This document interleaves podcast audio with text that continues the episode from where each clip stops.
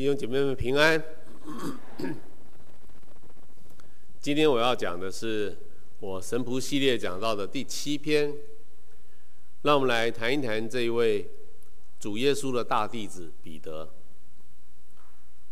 主耶稣在马太福音第十六章有说过，要把天国的钥匙交给他掌管，可见主耶稣对他的信任和托付。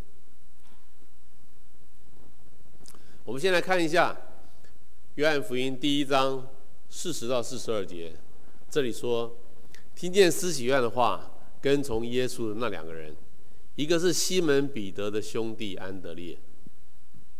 他先找着自己的哥哥西门，对他说：‘我们遇见弥赛亚了。’于是领他去见耶稣。耶稣看着他说：‘你是约拿的儿子西门，你要称为基法。’基法翻出来就是彼得。从这一段经文，我们就发现，原来彼得这个名字是主耶稣替他取的。因为彼得原来叫西门啊，他是见到耶稣之后，耶稣才跟他讲说：“你要叫做基法。”基法是亚兰文。意思就是石头。那希腊文的石头呢，就是彼得。所以原来彼得是在遇到耶稣之后，他的名字才突然变成彼得了。以前他爸爸给他取名叫做西门啊。那这段经文告诉我们说，彼得是他的弟弟安德烈介绍信主的。然后四十三到四十四页这边说，又次日。耶稣想要往加利利去，遇见腓力，就对他说：“来跟从我吧。”这个腓力呢，是伯赛大人，和安德烈、彼得同城，所以这里跟我们讲，原来彼得就是跟腓力一样是伯赛大人。啊，伯赛大在哪里呢？他是加利利海边的一个小镇，所以这三个人呢，都是住在加利旁边。加利海的旁边，那都是渔夫啊，所以以捕鱼为业。马太福音第十章一到四节，耶稣叫了十二个门徒来，给他们权柄，能赶逐污鬼，并医治各样的病症。这十二个使徒的名字，头一个叫西门，又称彼得，还有他的兄弟安德烈、西庇太的儿子雅各和雅各的兄弟约翰。腓力和巴多罗买、多马和税吏马太、亚勒腓的儿子雅各和达太、非瑞党的西门，还有卖耶稣的加略人犹大。彼得在这十二个门徒，我们看得出来，他是排第一的。所以呢，他是主耶稣的大弟子，所以呢，在主耶稣的班上，彼得是担任什么角色？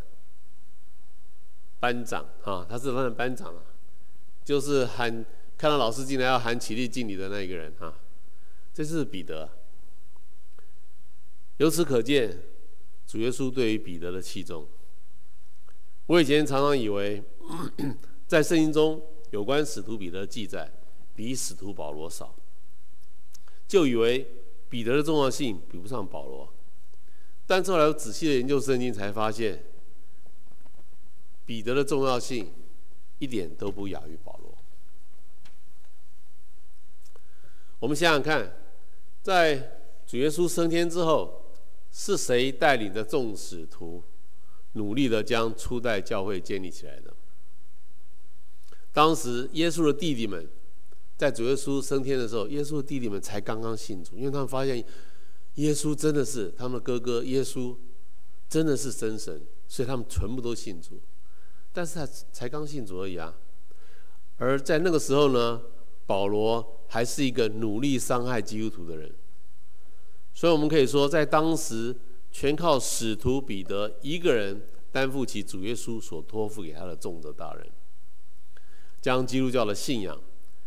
在这个世界上继续传递下去。因为主耶稣已经升天了，耶稣不在地上了，地上谁继续负责？就是使徒彼得。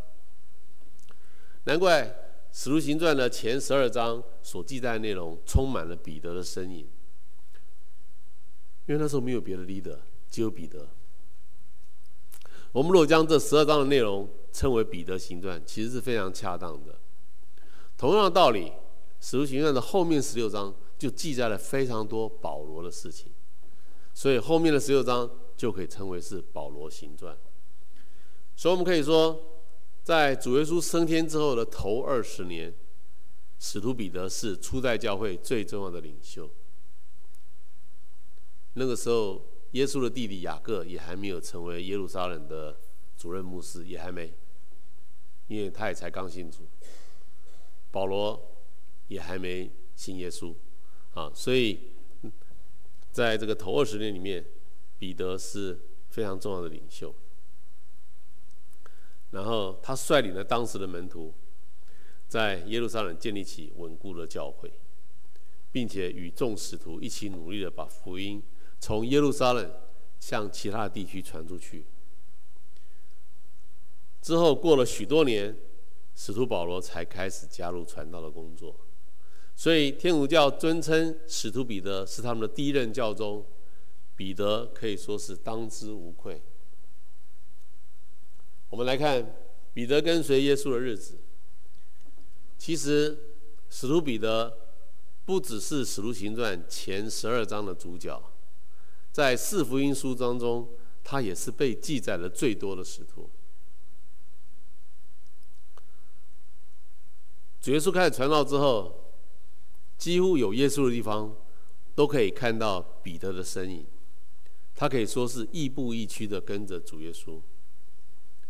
路加福音五章一到十一节，耶稣站在革尼撒勒湖边，众人约他，有一只船是西门的，耶稣就上去，请他把船撑开，从船上教训众人。讲完了，对西门说：“把船开到深处，水深之处，下网打鱼。”西门说：“夫子啊，我们整夜劳力，已经捕很久了，都没有打到什么。”但是既然你说了，我就再下网吧。他们下了网，就圈住许多的鱼，网险些裂开。彼得看见，就俯伏在耶稣的膝前说：“主啊，离开我，我是个罪人，因为我当初不相信，我不相信你懂得捕鱼，我不相信你是真神，所以我不原来不想下网的。”耶稣对彼得说：“不要怕，从今以后你要得人了。”他们就撇下所有，跟从了耶稣。这段经文所记载的事情，其实是在彼得信主的初期，他所亲眼看见主耶稣所行的许多神迹中的一件。这些神迹一次又一次的，最后终于奠定了。彼得愿意撇下所有去跟随主耶稣的信心。你看这一段经文最后就写，他就撇下所有的跟随耶稣，所以表示彼得不是一信主就撇下所有哦。他信主的时候，他还不想撇下他自己所有哦。他没那么大的信心哦，他的信心是靠他看到主耶稣一次又一次的神迹，慢慢的信心越来越越高。来到了这一次，主耶稣说：“再下网捕鱼。”他们捞了半天没有，但是主耶稣说有，他们就捞到了。所以这件事之后，他看到主耶稣的大能，所以他就相信了，他就撇弃所有。所以在这里才讲，他才撇下了所有来跟随耶稣。这就是为什么我们出信的人。常常会经历到许多神迹奇事的原因，因为主耶稣故意要借着各样的神迹，让出信的人能够看到他，能够经历到他是真实的存在，用这些神迹奇事来坚固他们还很弱小的信心。所以我们在传福音的时候，常常很自然的就会经历到这些可以让慕道友产生信心的许多神迹奇事。马太福音十四章二十五到三十一节，耶稣在海面上行走，往门徒那里去。门徒看见他在海面上走，就惊慌。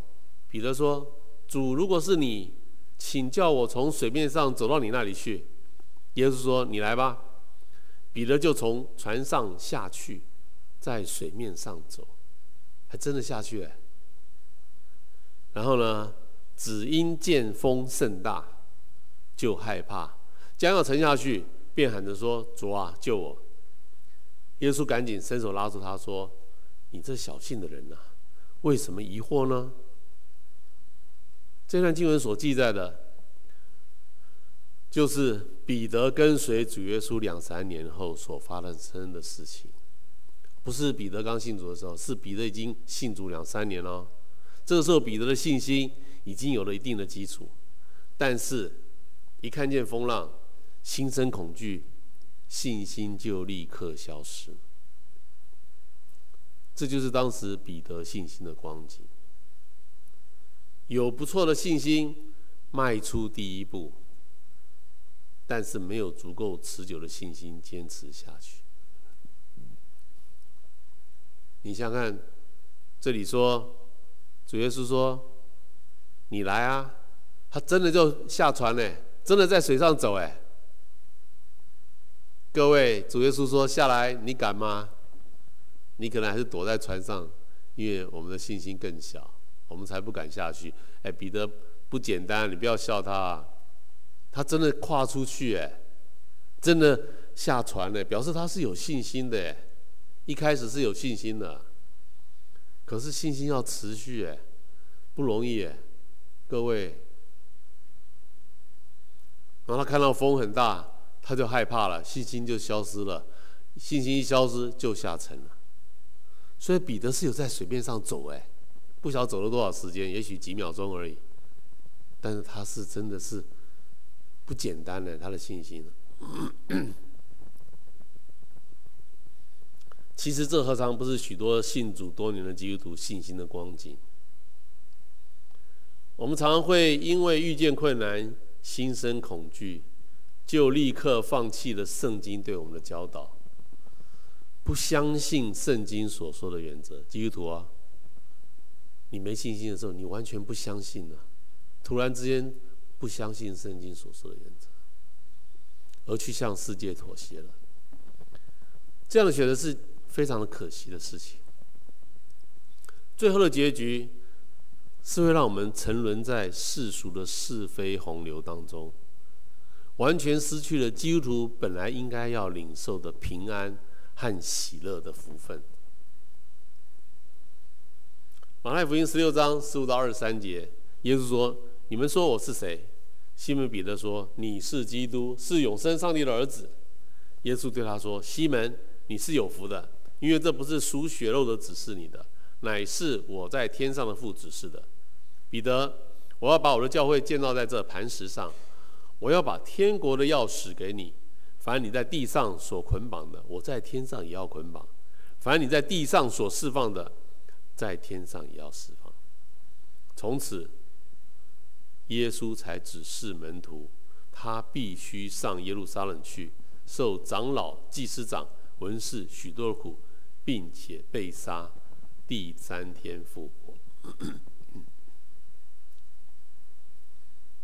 哎，原来耶稣以前都没有讲，哎，没有讲他要被钉十字架，哎，到这里，到马太福音十六章这边才讲，从此耶稣才指示门徒，他必须被杀，然后第三天会复活啊。他到时候才讲，他不是一开始就讲，哎，一开始这些门这些门徒们可能没办法承受这些，他们都跟随耶稣两三年了。然后耶稣觉得他们差不多了，有一些信心了，他才讲。然后呢，彼得就拉着他，劝他说：“主啊，万不可如此，这事必不临到你身上。”耶稣转过头来，对彼得说：“撒旦，退我后边去吧！你是绊我脚的，因为你不体贴上帝的意思，只体贴人的意思。”这彼得一定觉得很委屈啊！怎么我会被误会成这样子？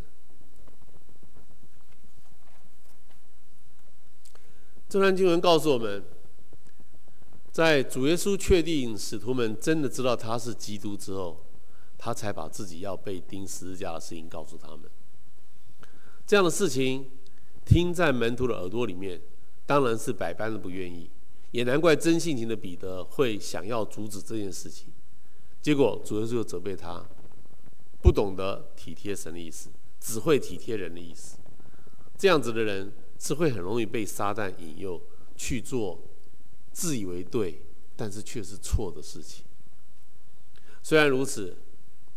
主耶稣还是把天国的钥匙交给彼得来掌管。哎，天国的钥匙，好像哎，你觉得这是一个钥匙？哎，天国多大，你知道吗？天国里面住着谁？上帝住在里面呢。哎，上帝的天国门钥匙是交给彼得的，耶稣也住在里面啊，圣徒也住在里面啊。哎，天国很大哎。天国的钥匙居然是交给彼得，哎，够重要吧？我觉得真的是非常的重要。主耶稣没有因为听到彼得讲了他不中听的话，就说那钥匙还回来，不要给你了。因为他前面说钥匙给你，然后接着彼得说你不要去，你不要被钉死。他说撒旦，你退到我后面去，钥匙还回来，还回来，有没有？有没有说钥匙还回来？没有啊，没有跟他讨钥匙啊。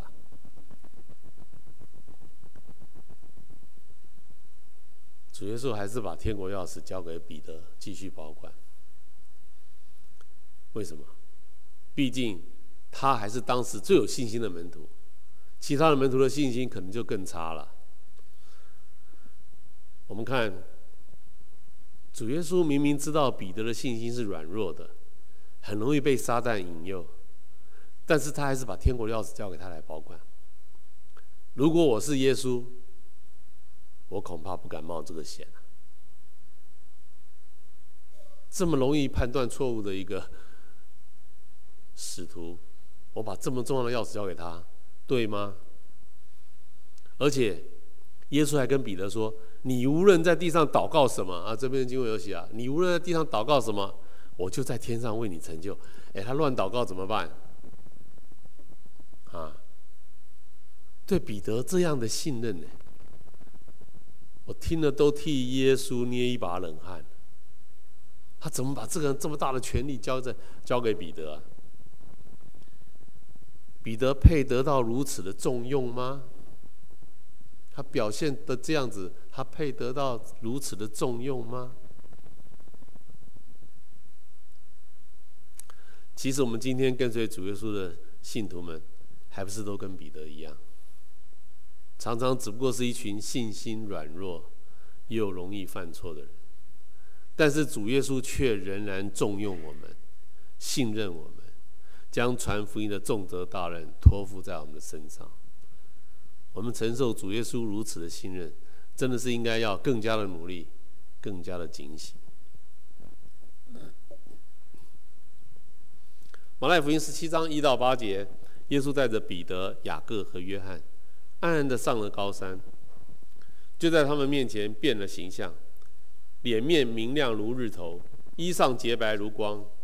忽然，有摩西、以利亚向他们显现，同耶稣说话。彼得对耶稣说：“主啊，我们在这里真好。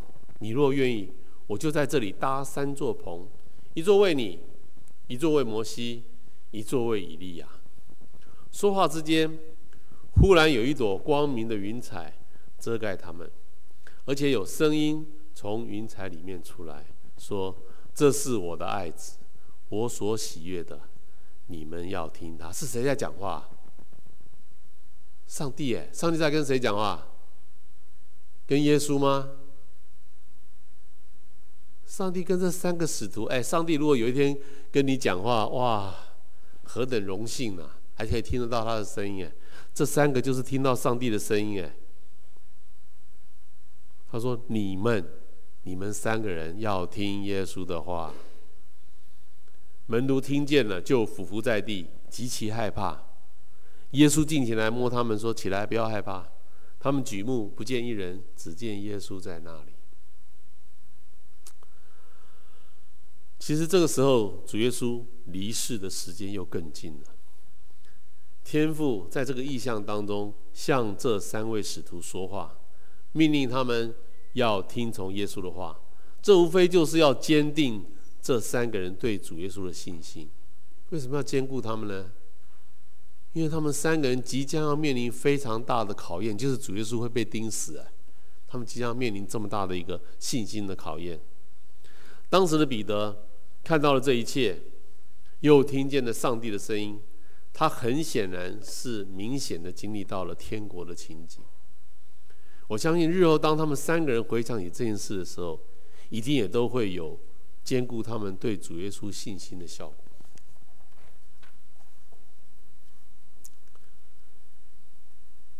约翰福音十三章一到。一到十五节，耶稣知道自己离世归父的时候到了，就离席站起来，拿一条毛巾，把水倒在盆里，就洗门徒的脚。彼得对他说：“主啊，你洗我的脚吗？”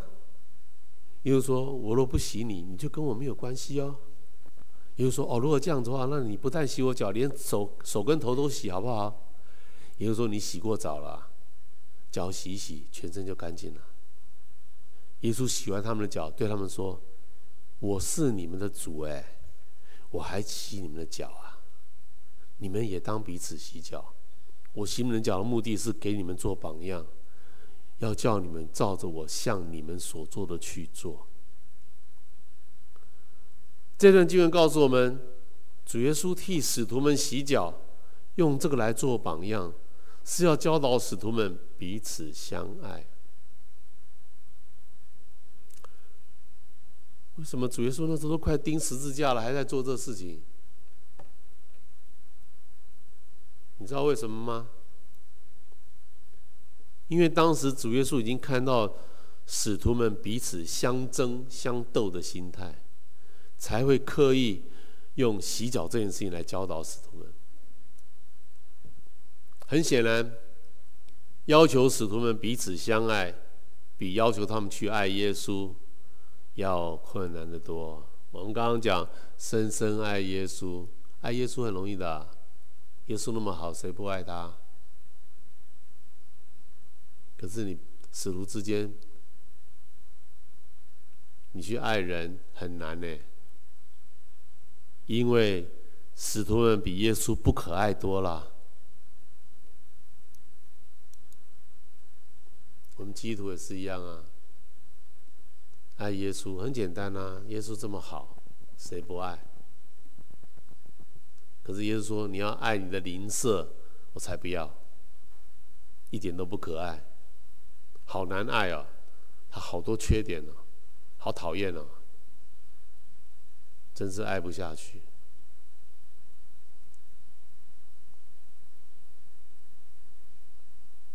但是，这可以是我们不彼此相爱的借口吗？因为不可爱就不要爱他，可以吗？耶稣同意这个理由吗？教会内的争斗是最不讨神喜悦的，也是最让耶稣担心和痛心的事情。我们实在是不可以不警醒。在这段经文中，主耶稣也顺便提醒了我们一个真理，那就是我们信主固然已经洗净了我们以往所有的罪。就好像洗澡一样，洗过澡一样。但是呢，我们基督徒在日常生活中还是难免有做了不讨神喜悦的事情。所以呢，我们还是要经常来到主的面前，向主认罪，求主洁净我们，就好像洗脚一样，以免怎样？以免将来我们与主耶稣见面的时候，主耶稣说：“我不认识你啊。”哎，主耶稣说：“你就与我无份。”是在跟谁讲？跟彼得讲。哎，彼得是基督徒吗？是啊。彼得基督徒如果不给耶稣洗脚，就与耶稣无份呢。这耶稣自己讲的。什么意思？我们基督徒如果平常虽然信了主，不要为信了主就保证可以上天堂，不会的。我们还在做不对的事情，而且又不认罪，到时候见到耶稣，耶稣说：“我不认识你，因为您离开了这个信仰。”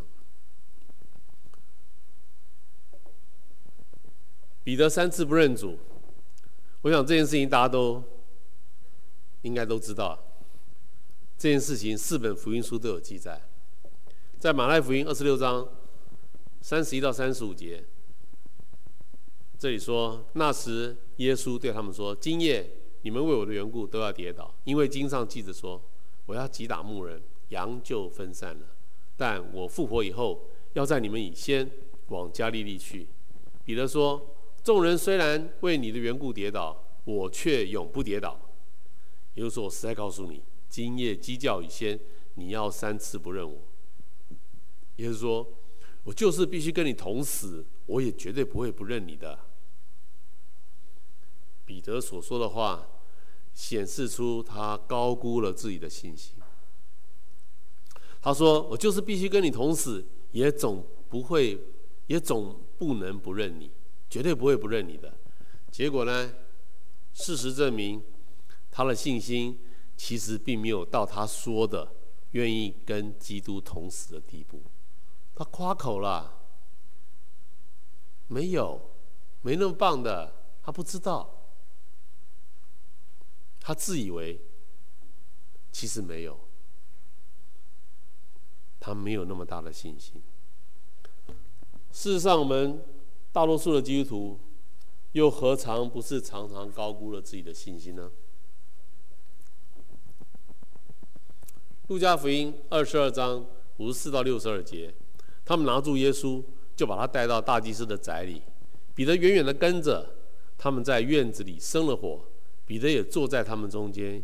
有一个使女定睛看他说：“这个人是同那人一伙的。”彼得却不承认，说：“我不认得他。”过了不久，又有一个人说：“你也是他们一党的。”彼得说：“我不是。”约过了一个小时。又有一个人极力的说：“他实在是同那个人一伙的。”彼得说，我不晓得你在说什么。正在说话之间，鸡就叫了。主耶稣又转过头来看，咦，彼得。彼得看到主耶稣看他，就想起主对他所说的话，说：“今天鸡叫以先，你要三次不认我。”他就出去痛哭。所以彼得在这个时候才看到了自己信心的真相，就是彼得是软弱的，彼得的信心根本就是怕死的，根本就是很差的。他才看到这个成长。班长哎，大弟子哎，说了跟随的人里面最最棒、最厉害的，他的信心不过是软弱、怕死。他三次非常坚决的，绝对不承认主耶稣是他的主，显示出他当时对耶稣真的是完全的没有了信心。但是当彼得面对耶稣，看到耶稣在看他，就立刻想起主耶稣早就知道他会软弱，而且呢，主耶稣的这个准确的预言又再度证明主耶稣就是真神。所以彼得这才发现，自己在面对危险的时候，那个对真神的信心，竟然是如此的不堪一击。彼得的痛哭，显示出他非常的痛苦，非常的懊悔。但是这个懊悔也让他在神的面前被真实的改变了，这就是真心悔改的力量。他可以把一个人完全的改变，完全改变他的人生观和价值观。我们来看耶稣升天前对彼得的托付，在约翰福音二十一章一到十九节，彼得在提比利亚海边，门徒却不知道是耶稣。耶稣说：“你们把网撒在船的右边，就必得着。”他们就撒下去，竟拉不上来，因为鱼太多了。他们上了岸，耶稣对他们说：“把刚才打的鱼拿几条来。”门徒中没有一个人敢问他：“你是谁？”因为都知道就是主耶稣，听声音就知道。耶稣从死里复活以后，向门徒显现，这已经是第三次了，所以不是第一次，已经第三次了。他们吃完了早餐，耶稣对彼得说：“你爱我比这些更深吗？你爱我超过爱食物吗？食物大家都喜欢吃，对不对？你爱我有超过爱食物吗？哇，真是！彼得听了一定很难过。”表示耶稣对他的爱是有点怀疑啊。彼得说：“主，你知道我爱你啊，你是真神，你知道，你知道我内心在想什么，你知道的，我是真心爱你的。”耶稣对他说：“那你喂养我的小羊。”耶稣第二次又对他说：“你爱我吗？”彼得说：“主啊，你知道我爱你。”耶稣说：“那你就喂养我的羊。”第三次。又对彼得说：“西门，你爱我吗？”彼得对耶稣说：“主啊，你知道我爱你啊，为什么要问那么多次啊？”耶稣说：“好，你喂养我的羊，然后我告诉你哦，我实实在在告诉你哦，你年老的时候，你要伸出手来，你要被别人戴上手铐。”带到你不愿意去的地方，处死。我先告诉你，你的结局是这样子，你跟随我的结局最后是这样子。你还要跟我吗？你不是不久前才三次不认我吗？我现在告诉你，你现在说你爱我，好，我告诉你，你死的时候就这样死法。你还要跟吗？愿意吗？所以耶稣老早就讲了，在耶稣升天后不久，耶稣说这话是指彼得要怎样死，荣耀上帝。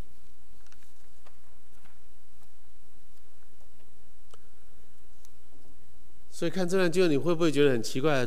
不知道到底为了什么？同样的一个问题，主要是要问三次啊！如果我是彼得，我一定会觉得很不舒服啊！明明我刚才才回答你，你又不放心，又来问，你是不相信我的答案？哎，问问三次表示是，问第二次表示第一次的答案他没有接受嘛？再问一次，一模一样问题，哎，你爱我吗？一模一样问题，啊，回答了，他又再问一次，表示前面两个答案他都觉得那不是正确答案，是这样吗？所以要问三次。难道是因为我之前有三次不认你，你就这样不信任我吗？有没有可能？假如我是耶稣，我如果被彼得三次不承认之后，我还真的不太敢再相信彼得了。难怪主耶稣在托付给彼得重责大任之前要问三次，要问的话，我会问三十次，因为我很不放心啊。这样可以吗？一下就不承认我了，我还把重要的事情交给你，可以吗？主要是问三次，要确定彼得的信心是不是真的够坚定。不是说因为很重要吗？所以要问三次，有没有？不是吗？要讲三次，有没有？现在不是都这样讲吗？原来一个重要事情要讲三次的出处是来自于圣经的这个地方啊。耶稣问三次，所以从此以后，我们现在重要的事情都要讲三次啊！而且呢，主耶稣还指出彼得将来要，将来会被人家捆绑去处死。哎，看看当彼得在知道自己将来会有很痛苦的死法之后，他还是不是愿意继续跟随主？彼得有没有说啊？我为你尽心尽力。服侍你很多年，最后你让我不得好死，死得这么惨，不干了，会不会？哎，我只要是我，我可能会吓跑了。我感谢主啊！按照圣经的记载，彼得有守住他对耶稣的承诺，从此都没有再背叛过耶稣。虽然他在接受耶稣这个任务的时候，就已经被耶稣告知你会死得很惨，他就无怨无悔的接下这个任务。所以彼得是真的改变了，这人真的改变了。而耶稣对彼得一再耳提任命的面目，呃，一再耳提面命的任务，就是要他好好的牧养主的羊。你想这件事情，耶稣讲了三次，牧养我的羊，牧养我的，牧讲三次，这件事当然就成为彼得一生最重要的任务了。现在我们来看看彼得的服饰，在《使徒行传》第二章有记载。门徒们在五旬节被圣灵充满的时候，彼得其实就在现场。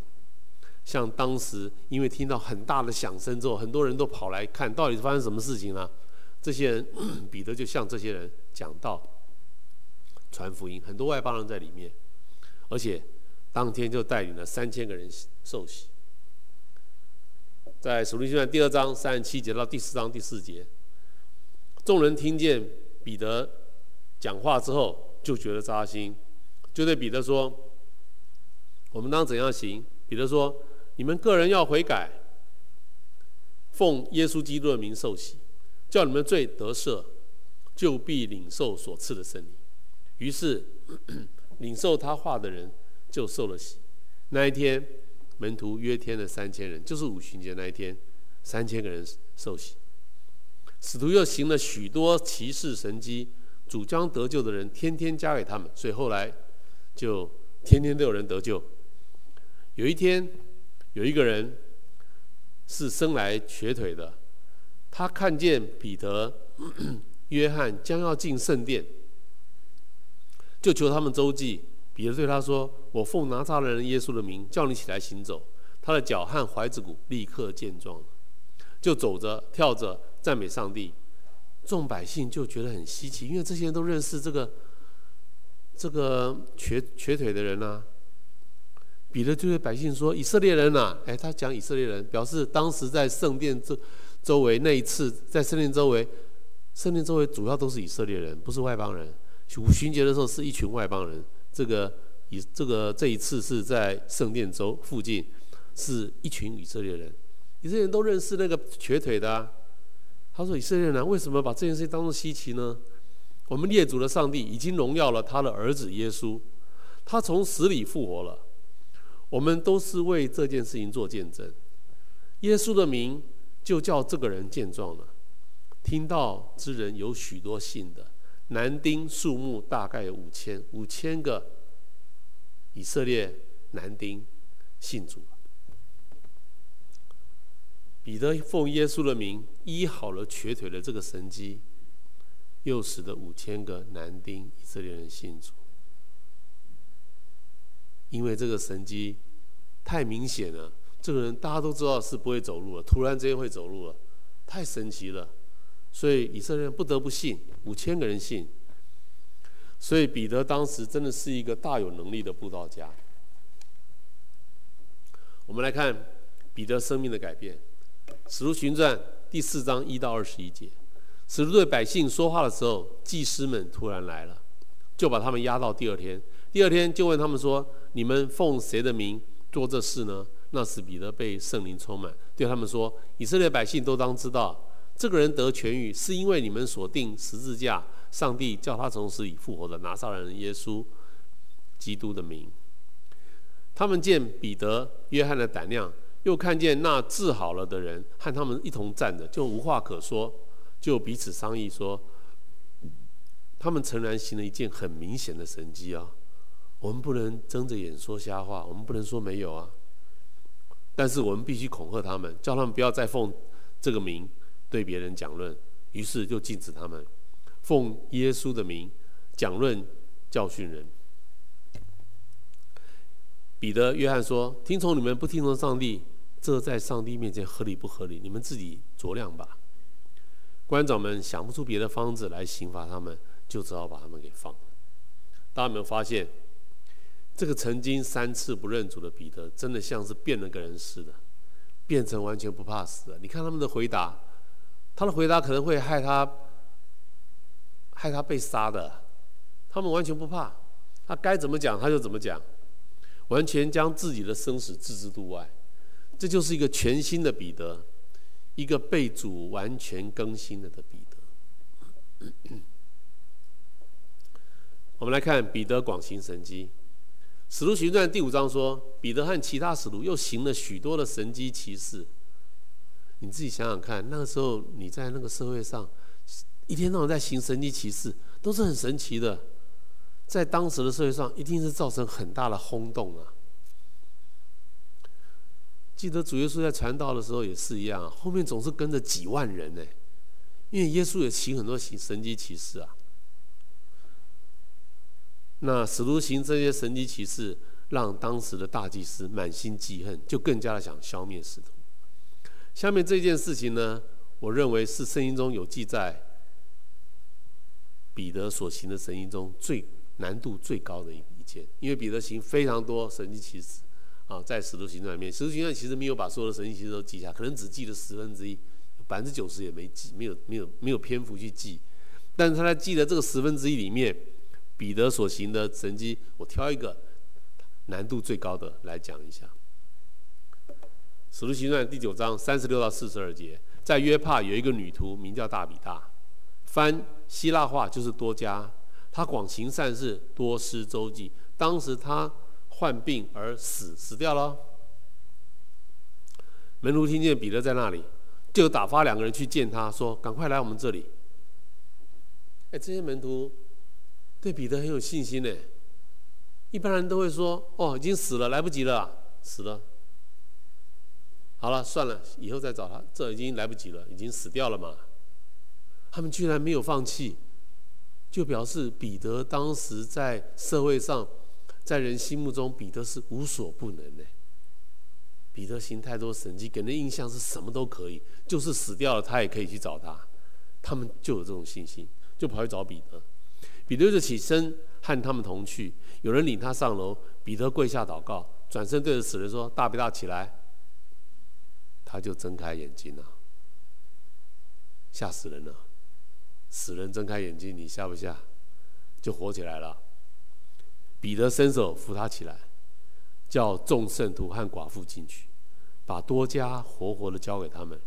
这件事情就传播传遍了约帕，然后呢，就有许多人信。你看到没有？慕道友都是看到神迹就很容易信了。这是彼得让死人复活的记载，这就让我们想起主耶稣在离世之前对使徒们的劝勉。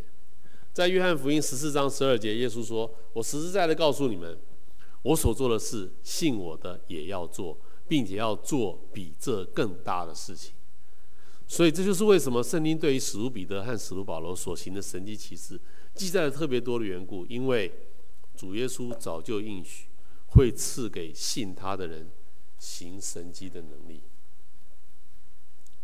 我们来看一下彼得的训道，《使徒行传》第十二章记载。在《使徒行传》第十二章所记载的事情，是在主耶稣升天之后大概十五年左右的事事情。那边记载说，希律王当时的希律王杀了使徒雅各，所以使徒雅各是第一个殉道的使徒。之后又想杀使徒彼得，因为他发现好像老百姓反应不错，因为那些要逼迫使徒们的那些犹太人，哎，反应很好。他就想讨好他们，就想再杀一个，就想再杀彼得。结果《使徒行传》第十二章就记载，上帝就派了天使亲自把彼得从监狱里面，那监狱是很很深的，很多层的，一层一层的打开。哎，你去看圣经，一层一层的打开，然后让彼得一关一关的过来出来，这么多守卫都没有人阻止他啊，也没有人看到啊，就彼得就出来了。彼得从监狱出来之后，他仍然四处传福音。他没有因为被捕就害怕就躲藏，没有。他出来之后，他还继续到处传福音，传了二十年之久，之后才为主耶稣殉道。圣经中对于彼得死前最后二十年行踪，其实没有太多的记载。我们只能从他在殉道之前所写的《彼得前后书》大略的知道，他晚年的时候是在罗马地区和马可、西拉一起牧养当地的教会。当罗马皇帝尼禄迫害基督徒的时候，彼得在罗马城被捕，不久，大概是主后六十七年左右，就为主殉道。根据教会历史的记载。彼得是被倒着钉在十字架上而死。什么叫倒着？就是头在下，脚在上，倒着钉哎。为什么这样子？因为彼得他自己觉得他不配跟主耶稣一样的姿势被钉在十字架上，所以他要求，是他自己要求的，被倒着钉在十字架上。倒着钉的效果是什么？死的比较快，死得更快。彼得这么一位重要的使徒，有这么大的丰功伟业，你看看他有这么辉煌的宣教成果，当他在面对死亡的时候，却仍然如此的谦卑，觉得自己不配。那他不配，还有谁配啊？他说：“我不配跟耶稣一样的姿势。”倒过来，所以真的是非常令人敬佩。他实在是我们一生都可以好好学习的榜样。彼得在彼得前后书也为我们留下了许多重要的教导。我们看彼得前书一章十五到十六节：那招你们既是圣洁，你们在一切所行的事上也要圣洁，因为经上记着说，你们要圣洁，因为我上帝是圣洁的。哎，彼得前后书其实篇幅很少，哎，没有太多内容。在彼得前书一开始第一章就讲这个，为什么彼得要讲这个啊？他说：“你们要，你们要圣洁啊！”为什么？表示当时有很多基督徒不圣洁啊，你知道吗？表示当时有很多基督徒还在做不该做的事情。还在做得罪神的事情，所以他在他在短短的彼得前书、彼得后书不断的讲：你们蒙召要圣洁，因为上帝是圣洁的。你不要再做不好的事情。很多基督信了主之后，还在做不该做的事情。耶稣勉励我们基督徒在生活上要洁身自爱，要像主耶稣一样的圣洁，因为我们要与我们所蒙的恩相称。不要以为不圣洁没关系，哪一天到耶稣那边，耶稣说我不认识你了，从来没有悔改认罪，从来没有为做不不圣洁的事情认罪，这要小心了。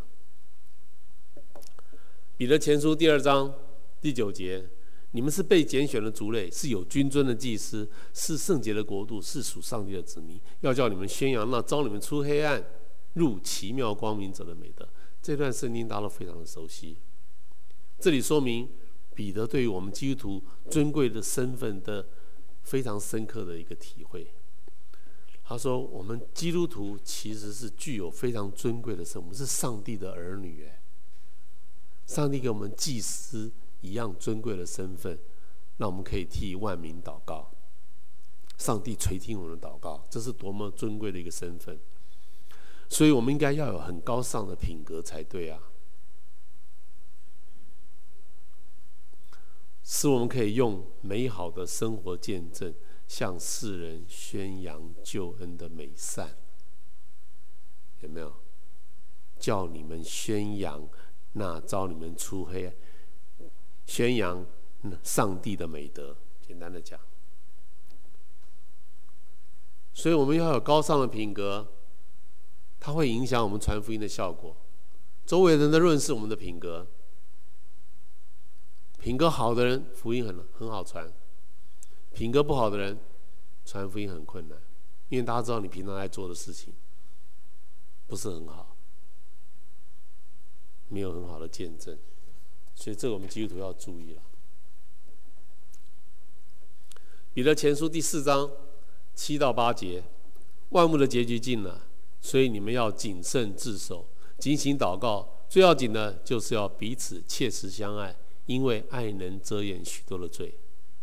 这段经文勉励基督徒，因为末日快到了，所以我们要切实的彼此相爱，彼此赦免，以免我们的罪，什么罪啊？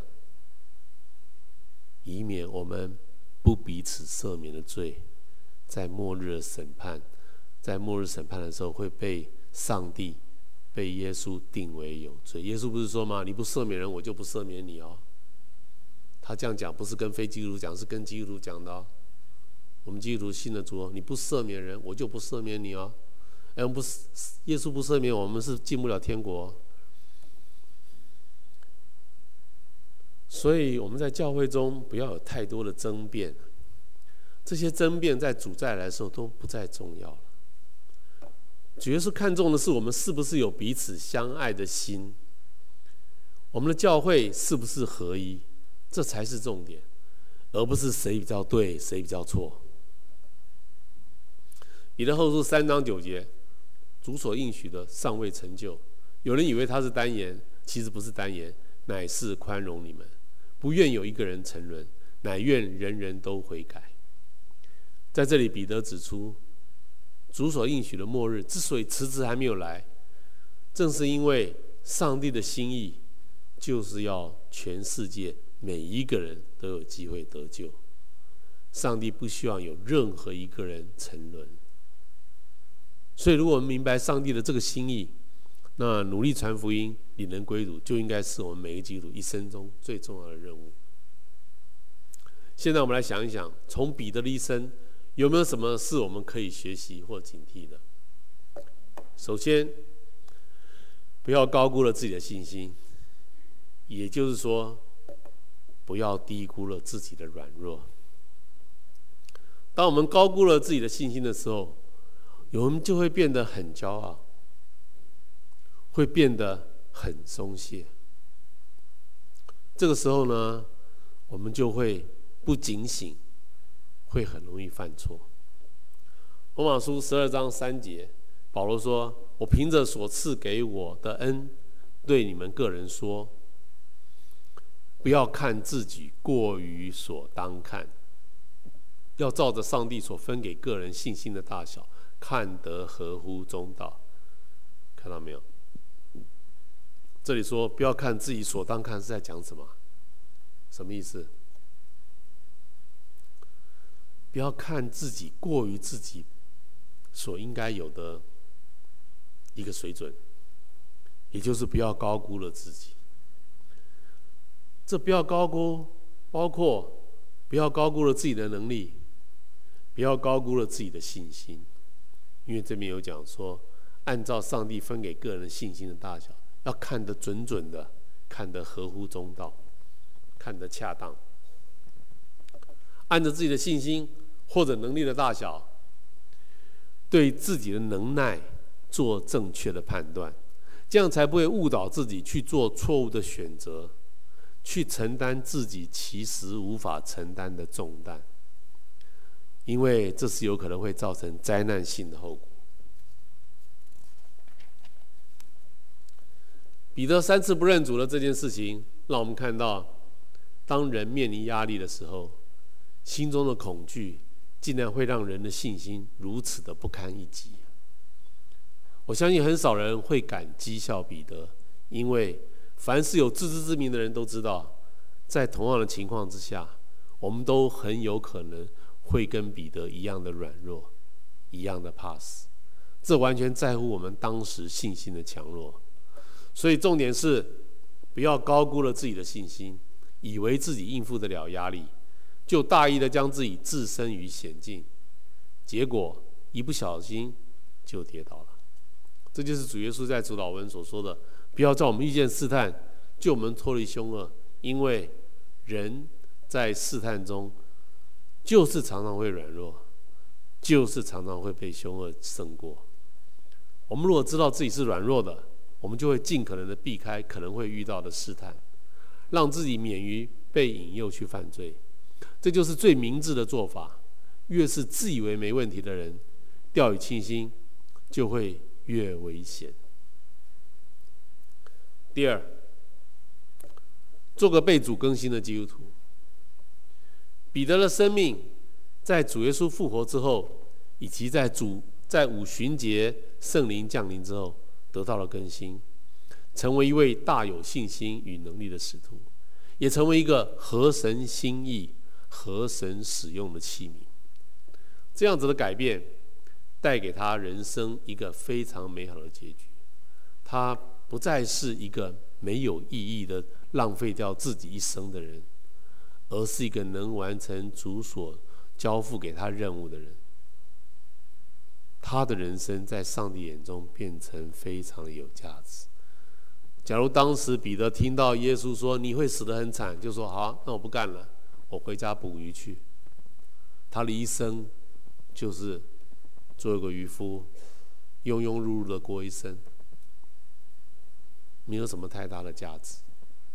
但是他选择跟随耶稣，虽然知道会死得很惨，他继续跟随，他成为耶稣眼中非常有价值的一个人。其实我们信主最大的意义，就是我们的生命可以被改变，我们的信心可以被加添，我们可以把原本很世俗的人生观和价值观，改变成为合神心意的人生观和价。所以，我们现在就要来检视自己一下：我们是一个信主信得很保留的基督徒，还是我们很愿意被上帝改变？其实，很多基督徒心中还有一些东西是保留。什么叫信主信得很保留？他有一些部分是保留，不让上帝管的。他是把很表层的东西拿出来祷告，心中重要的东西很保留的，不让上帝碰。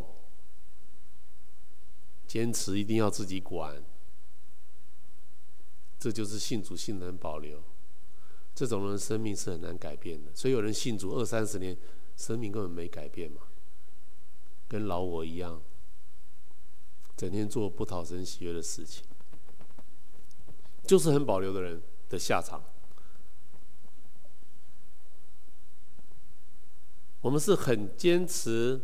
要继续紧抓着自己世俗的人生观和价值观，生怕好像会失去什么重要的东西，还是我们愿意认同圣经教导我们的人生观与价值观？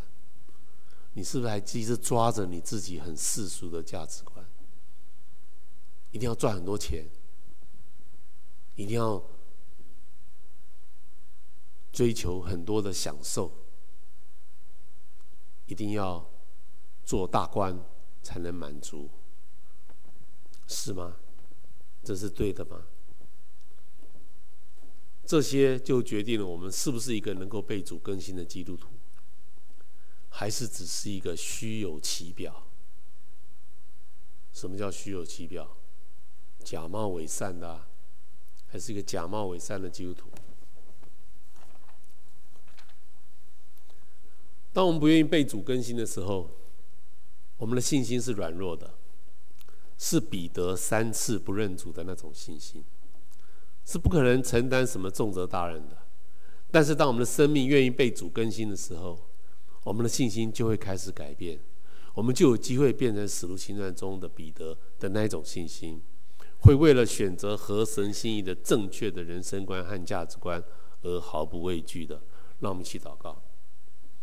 亲爱的天父，谢谢你借着彼得的一生来教导我们，要成为一个愿意被主更新的基督徒，要信心坚定的跟随你，愿意被你使用来完成重要的任务。